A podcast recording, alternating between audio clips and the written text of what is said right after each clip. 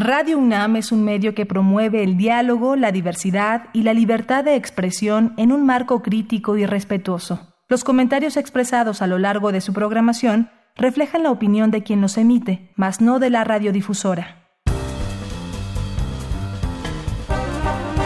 Conciencia, psicología y sociedad. Psicología, música y bienestar humano. Bienvenidos, bienvenidas. Estamos en Conciencia, Psicología y Sociedad, este que es el espacio de la Facultad de Psicología donde abordamos temas desde el enfoque psicológico con distintos especialistas. Estamos transmitiendo a través del 96.1 de FM. Ustedes están en Radio UNAM. Yo soy Berenice Camacho y en esta ocasión comparto la conducción con el maestro Jorge Álvarez Martínez. ¿Cómo estás, Jorge? Qué, gusto estar de nuevo contigo. Todo muy bien y qué gusto de estar aquí otra vez contigo. Con un tema de verdad muy interesante, yo creo que les va a gustar muchísimo, un tema que acerca a la música, a la psicología y al bienestar humano. Vamos a estar conversando en unos momentos más, pero antes, como siempre, les invitamos a consultar nuestra sección de podcast para escuchar esta y otras emisiones. La dirección es radiopodcast.unam.mx. Así es que iniciamos Conciencia, Psicología y Sociedad. A todos nos gusta y podemos reconocerla, pero vale la pena preguntarse, ¿qué es la música?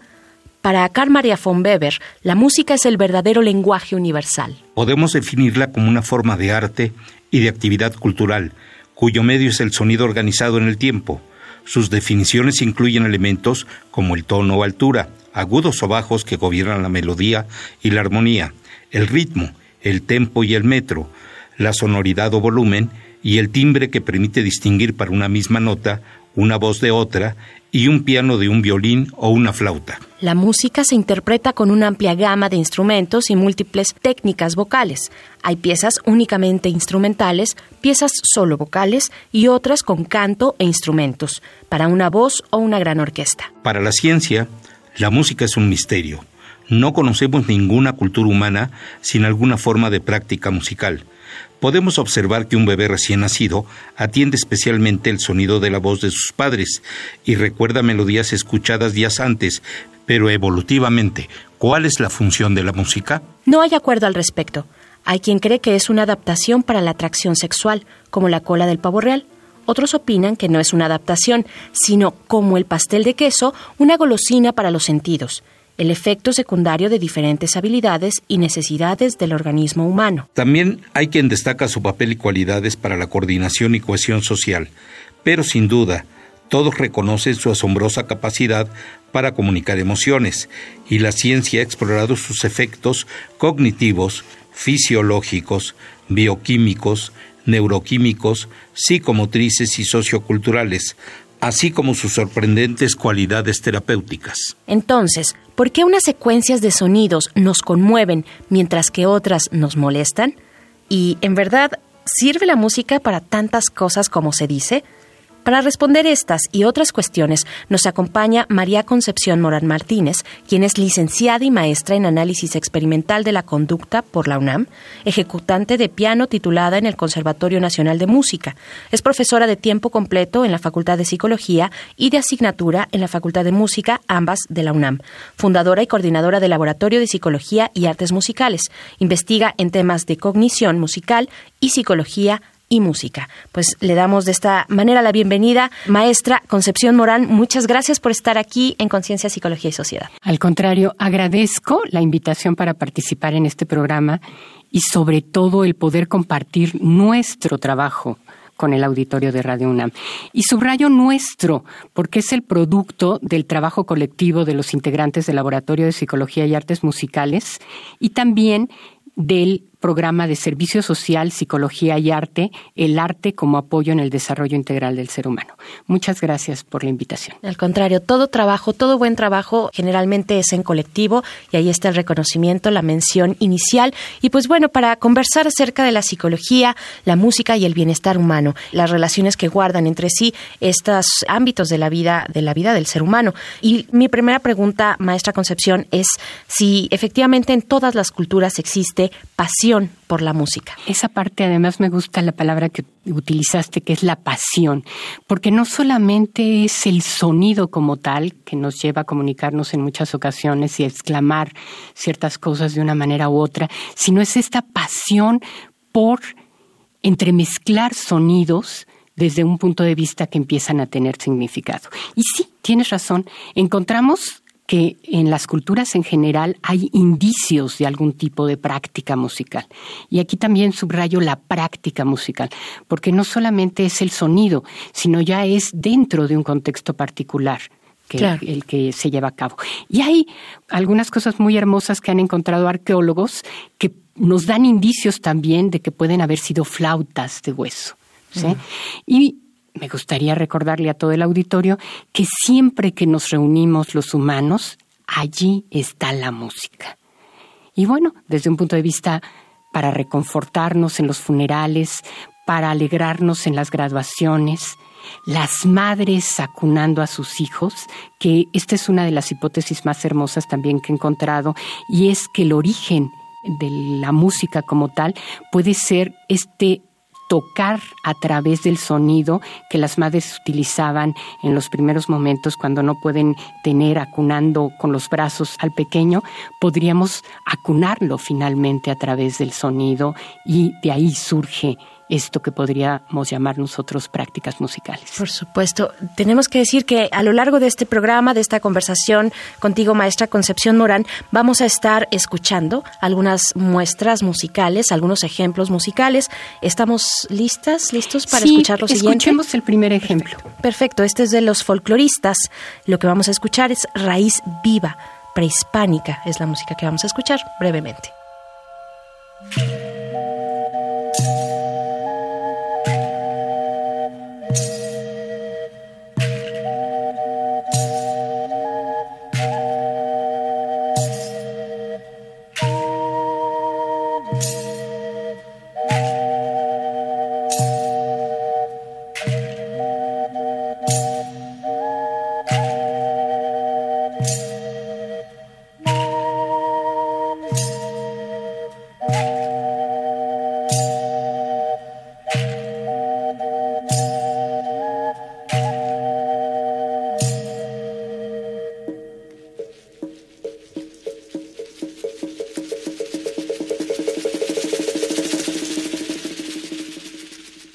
Raíz Viva es el extracto que acabamos de escuchar de los folcloristas, algo de música prehispánica y bueno, seguimos en esta conversación, Jorge. Concepción, pues qué bueno que ya estás por acá, en este espacio. Hay muchas preguntas, pero una es, si habla de la importancia de la música, ¿realmente sirve para tantas cosas como se dice? ¿Qué cambios provoca en nosotros la música? En relación a esta pregunta, pues podríamos hacer una serie completa de programas en cada uno de los aspectos que tienen que ver con la experiencia musical. Pero primero que nada me gustaría señalar tres puntos importantes. La música es personal y evoca recuerdos y ayuda a mantener un sentido de identidad. La música tiene sobre todo aspectos colaterales muy importantes que tienen que ver con toda esta experiencia colectiva. Y la música es persuasiva, nos hace creer en cosas. Esto es para bien y para mal. Hay que tener cuidado de cómo se utiliza porque sí, la música puede hacer que nosotros pensemos que algo tiene un valor positivo por sí mismo. Ahora, ¿qué efectos provoca en nuestro cuerpo? De manera muy, muy, muy general. Hay estudios en pacientes con accidentes cerebrovasculares, en donde se ha mostrado que las personas que escucharon música en los dos meses que duró el estudio exhibieron una mayor recuperación en la memoria, en la restauración de habilidades motrices y en el habla. Y además hay algo que, que, realmente parece magia y ustedes pueden encontrar en muchos ejemplos que ahora la red nos sirve para encontrar todo esto, y es en enfermedad de Parkinson vemos cómo se sincroniza el cuerpo con la experiencia del ritmo y la melodía. Ahora, no podemos dejar de lado, porque finalmente es uno de los puntos más importantes que tenemos como humanos, la parte emocional en la cual la música induce estados emocionales mediante el inicio de cambios en la distribución de neurotransmisores que pueden cambiar nuestro estado de ánimo a positivo o una simple activación Aquí es especialmente importante darnos cuenta que con unos pequeños segundos podemos reconstruir una historia completa gracias a, estos tres pequeños segundos de escuchar música puede cambiar totalmente nuestro estado emocional. Claro, y precisamente acompañándonos de la música en esta emisión, vamos a escuchar pues algo muy conocido, es un clásico de la música mexicana, La Noche de los Mayas de Silvestre Revueltas, a cargo de la Orquesta Juvenil Universitaria Eduardo Mata de la UNAM, en la dirección de Gustavo Rivero Weber. Es solamente un extracto, vamos a escuchar y volvemos.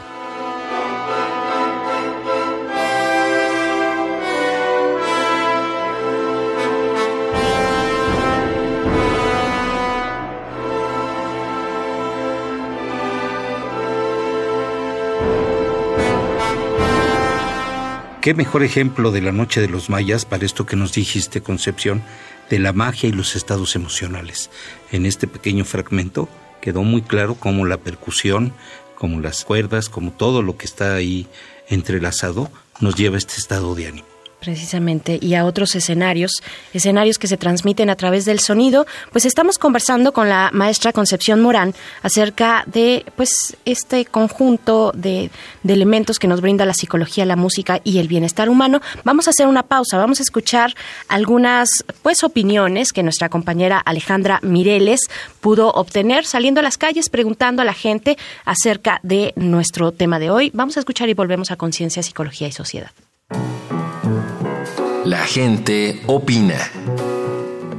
Esta semana en Conciencia, Psicología y Sociedad hicimos las siguientes preguntas. ¿Cuántas horas o minutos al día escuchas música? ¿Por qué escuchas música? Escuchemos las respuestas. Pedro González, 42 años, más o menos como entre 2 y 6 horas al día, dependiendo del día, dependiendo de lo que haya que hacer y demás. Por puro gozo, porque me gusta, porque lo disfruto. Erika, 40 años, alrededor de 2 horas y media, porque me encanta escucharla para sentirme viva, para bailar y para poder cantar. Amando, 50 años. Escucho entre 5 y 6 horas diarias de música porque me ayuda a relajar los nervios, me ayuda un poco con el estrés de mi trabajo o un mucho. ¿Crees que la música influye en tu estado de ánimo o emociones? ¿Cómo? Me parece que, que la música influye mucho a la, a la, emoción. De alguna manera es una guía emocional de nuestro tren de pensamiento. Y en ese sentido me parece muy importante porque en la medida en que escuchemos más tipos de música, en que sea más amplio el repertorio, pues permite muchas más emociones. Sí, influye porque de esa manera libero mi tristeza o si estoy triste me pongo contenta. Para Conciencia, Psicología y Sociedad, Alejandra Mireles. Estamos de vuelta en Conciencia, Psicología y Sociedad. Siempre son interesantes las opiniones que podamos tener entre todos y bueno, estos ejercicios de recuperar testimonios en la calle pues también son muy interesantes para seguir conversando aquí en Conciencia, Psicología y Sociedad con la maestra Concepción Morán acerca de la psicología, la música y el bienestar humano, acompañados por supuesto de extractos musicales que ella misma ha querido compartir con todos ustedes. Pues bueno, maestra Concepción, ¿cómo se puede explicar el que algunas personas cierta música les provoca alegría y la misma música a otras puede provocar otra cosa o a otras personas provoca tristeza, ¿no? Por ejemplo, ¿cómo lo explicamos? En esta parte me gustaría ir del sonido al significado que es un abismo, ¿eh? O sea, no es lo mismo. Finalmente, el sonido está más cercano a toda esta parte física y lo que nosotros hacemos, que ya es cuando percibimos o estamos involucrados en todo lo que tiene que ver con música, es una actividad realmente es un proceso activo. Y ahí me gustaría mencionar, para algunos científicos, la armonía clásica tiene la forma que tiene porque nuestro aparato auditivo y nuestro cerebro presentan cierta predisposición a apreciar mejor determinadas combinaciones de sonidos. Otros pensamos siguiendo las enseñanzas del compositor Arnold Schoenberg, que la música debe evolucionar libre de esquemas preconstituidos y que no solamente nuestra biología, sino también nuestro aprendizaje, memoria musical, emoción y motivación enmarcados en un contexto sociocultural determinado, son variables que determinan nuestra preferencia sonoras. Para mí es importantísimo ese punto y hacer una diferencia entre lo que sería el sonido que tiene obviamente propiedades físicas muy, muy particulares. Y ahí al ratito a lo mejor me gustaría hablar de lo que es el tacto en el sonido. El sonido no solamente nos entra por el oído, nos entra por todo el cuerpo. Y el tacto es muy, muy importante en la experiencia sonora completa. Bueno, creo que todos los que además aquí en esta cabina y la producción del otro lado del cristal, todos podemos estar encantados con las palabras que nos está compartiendo la maestra Concepción Morán. Y vamos a escuchar un extracto de lo siguiente, que es Reflejos de la Noche, a cargo del Cuarteto Latinoamericano. Esta es una composición de Mario Lavista. Vamos con un extracto pequeño y volvemos.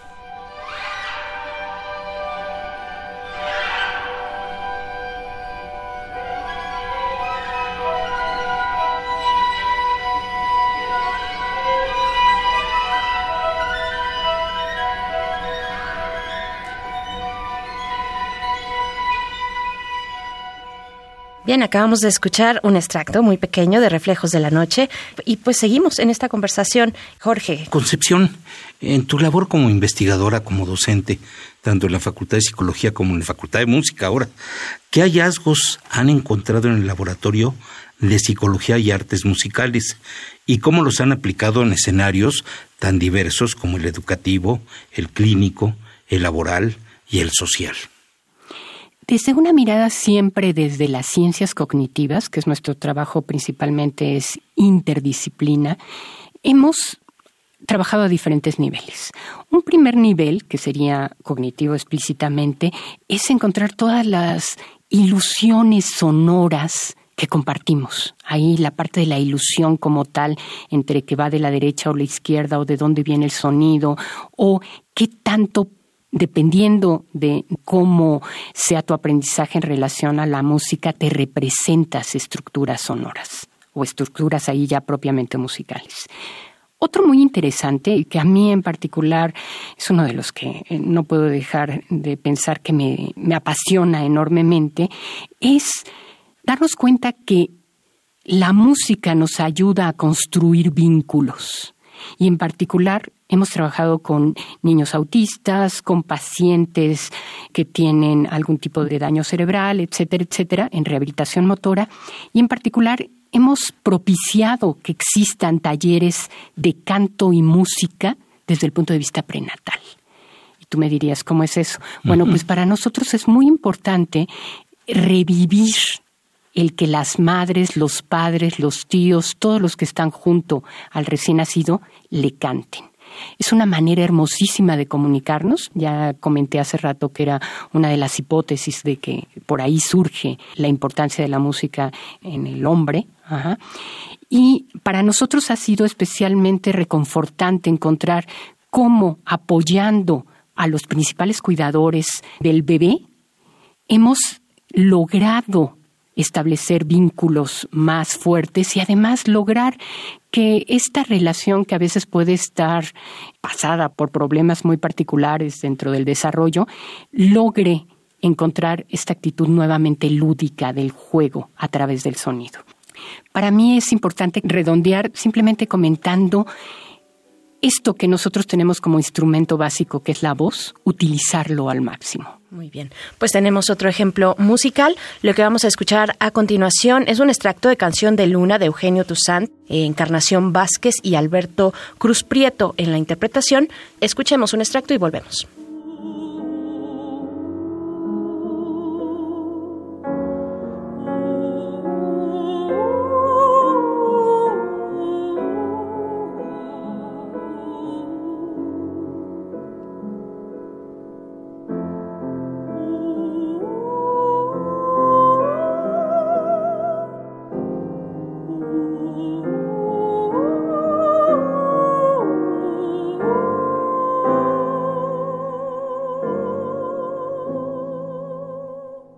Acabamos de escuchar Canción de Luna, un breve extracto, y estamos a punto de terminar ya este segundo bloque.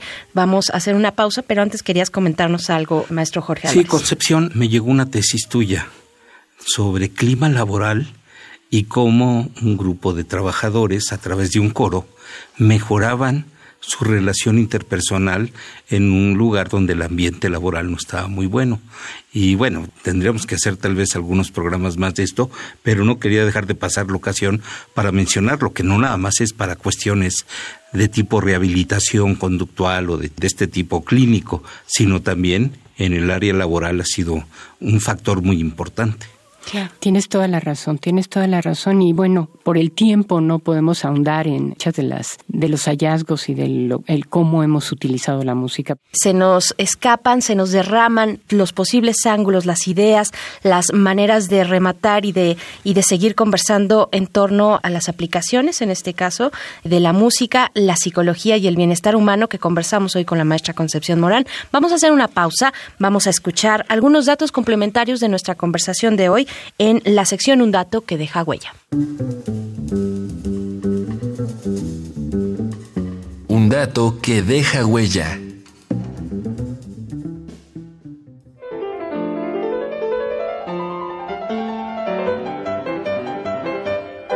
El efecto Mozart fue un hito en la aplicación clínica de la música.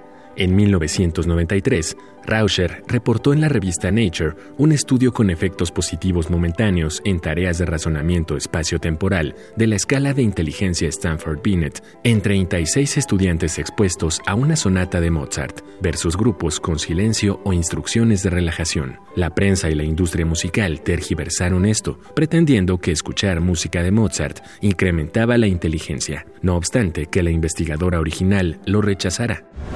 Estamos de vuelta en Conciencia, Psicología y Sociedad. Psicología, Música y Bienestar Humano es la conversación que tenemos en esta ocasión con la maestra Concepción Morán. Maestra, yo quiero también preguntar que además ya estamos a punto de despedirnos, es el último momento de esta conversación. En nuestra ciudad estamos muy preocupados por los niveles de contaminación atmosférica, ambiental, ¿no? Pero deberíamos también preocuparnos por la contaminación sonora. Mucho. Hay que preocuparse, pero no solamente hay que preocuparse, hay que ocuparse. Y finalmente encontramos que se llama contaminación acústica, la primera declaración internacional que contempló las consecuencias del ruido sobre la salud humana se remonta a 1972, que podríamos decir que es hace muy poco, y se ha trabajado mucho en relación a qué puede provocar. Puede provocar desde simplemente que estés de mal humor, lo cual suele suceder, hasta que tengas problemas muy graves de insomnio, pierdas tus capacidades auditivas y esta interacción que se da desde un punto de vista social se vea realmente contaminada por la existencia de un estrés continuo entre todos los que participamos en esta vida cotidiana, en donde el ambiente sonoro no nos deja ni siquiera saludarnos en muchas ocasiones. Y bueno, continuamos con esta conversación, maestro Jorge Álvarez. Gracias. Concepción, viene una pregunta verdaderamente resbalosa, eh, muy difícil. Las recomendaciones para escuchar música, porque si seguimos la línea de todo lo que nos has venido diciendo, lo que a unos les gusta, a otros les disgusta, lo que a unos les parece muy bello, a otros les parece nada bello. Y entonces tenemos contradicciones en esta apreciación de lo que podía ser los diferentes modos y esquemas musicales. Pero debe de haber cosas que generan un estado de ánimo de relajación y de bienestar. Bueno, primero que nada, les voy a contestar de una manera muy breve. Solo tú mismo puedes descifrar el código del platillo musical perfecto para ti. Y entonces ahí decimos, huir de la mercadotecnia, huir de la mercadotecnia. Y ahí, recordando lo que comenté en el primer bloque en relación a percepción, hay un estímulo físico que entra en nuestro aparato receptor y todo se entremezcla para poder encontrarle significado a ese estímulo físico con nuestro aprendizaje, nuestra memoria, nuestro estado emocional de ese momento y obviamente es un proceso activo enmarcado en una cultura particular que todos, que todos tenemos. Hubo un ejemplo musical que a mí me parecía importante que ustedes se dieran cuenta el cómo un compositor puede representar los sonidos de la noche, que es el ejemplo de la vista. Y la primera, diríamos, recomendación, si es que se vale decir recomendaciones, es tenemos que tomar un lápiz, un papel o un iPod o lo que sea ahora y preguntarnos, ¿para qué estoy escuchando lo que estoy escuchando? ¿Me está transformando o no? ¿Quiero moverme? ¿Quiero concentrarme? o quiero escuchar algo que me lleve a plantearme retos, a descubrir nuevos mundos. Y ahí yo diría, la música, como todo el arte, es polisémico. ¿Qué quiere decir esto? Que tiene una gran cantidad de significados y que en relación a su valor es la cantidad de significados que puede tener para nosotros. Así como un buen libro lo leemos una vez y decimos, wow, era esto a donde me llevó, lo releemos y nos lleva y descubrimos nuevos mundos, así también la música. Ahora, tiene una estructura, tiene una forma, que tenemos que conocer y ahí yo les diría, nuestra expectativa en relación a lo que vamos a escuchar es lo que genera emociones dentro de la música. Estamos adivinando qué viene. Y en relación a cómo le hacemos para adivinar, es si conocemos o no conocemos el código con el cual hay que descifrar ese estímulo sonoro. Pues de esta manera nos vamos a despedir en esta conversación. Todos hacemos carita de no, no queremos irnos.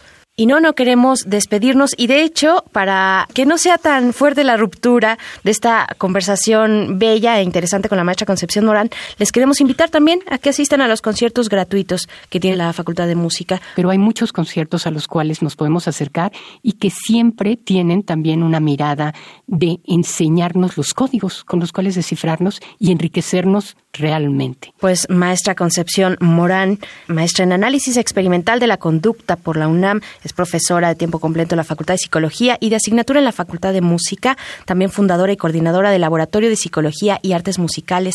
Y sus temas son de investigación, cognición musical y psicología y música. Muchas gracias por haber estado aquí. Al gracias, Concepción. Al contrario, muy agradecida, gracias. Hasta pronto.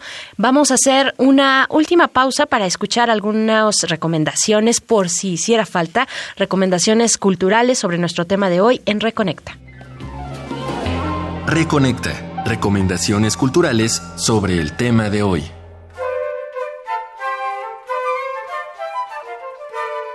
En el libro ¿Por qué nos gusta la música? de Silvia Bencivelli plantea y explora algunas de las preguntas más intrigantes en torno a la música, como ¿cuáles son los mecanismos por los que la música nos proporciona placer? La ciencia no ha dado una respuesta definitiva, pero la investigación no cesa, y este libro nos hace un atractivo retrato del nacimiento de una nueva ciencia. Búscalo en Editorial Roca.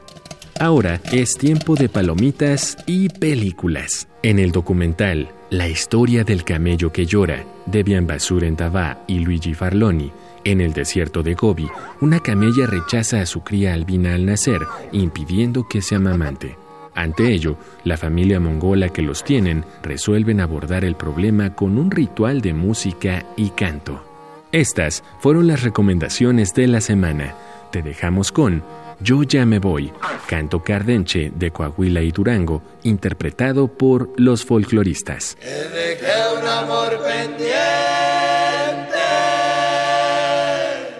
Regresamos únicamente para despedirnos, pero no sin antes escuchar, maestro Jorge Álvarez, tu conclusión sobre este programa. Es el primer programa estrictamente sobre música, vinculado a la cuestión psicológica, da para mucho. Esto nada más fue una probadita de todo lo que se puede decir y hacer con respecto a ese binomio música y psicología. Por supuesto, efectivamente, no acabaríamos así de extensa, de infinitas la música, el sonido también, y bueno, en este caso, angulándolo desde la psicología. Muchas gracias, maestro, por estar acá. Gracias. Qué placer, de veras. Gracias, maestro Jorge Álvarez, también a la producción, a la Facultad de Psicología y sobre todo siempre a ustedes por su escucha. Yo soy Berenice Camacho, nos despedimos ya, pero les invitamos a continuar en Radio UNAM. Esto fue Conciencia, Psicología y Sociedad. Hasta la próxima. Conciencia, Psicología y Sociedad. Del otro lado del espejo participaron Marco Lubián, Alejandra Mireles, asistencia de producción, Carolina Cortés. Ana Salazar, guionista. Augusto García Rubio, vinculación e información. Producción, Frida Saldívar.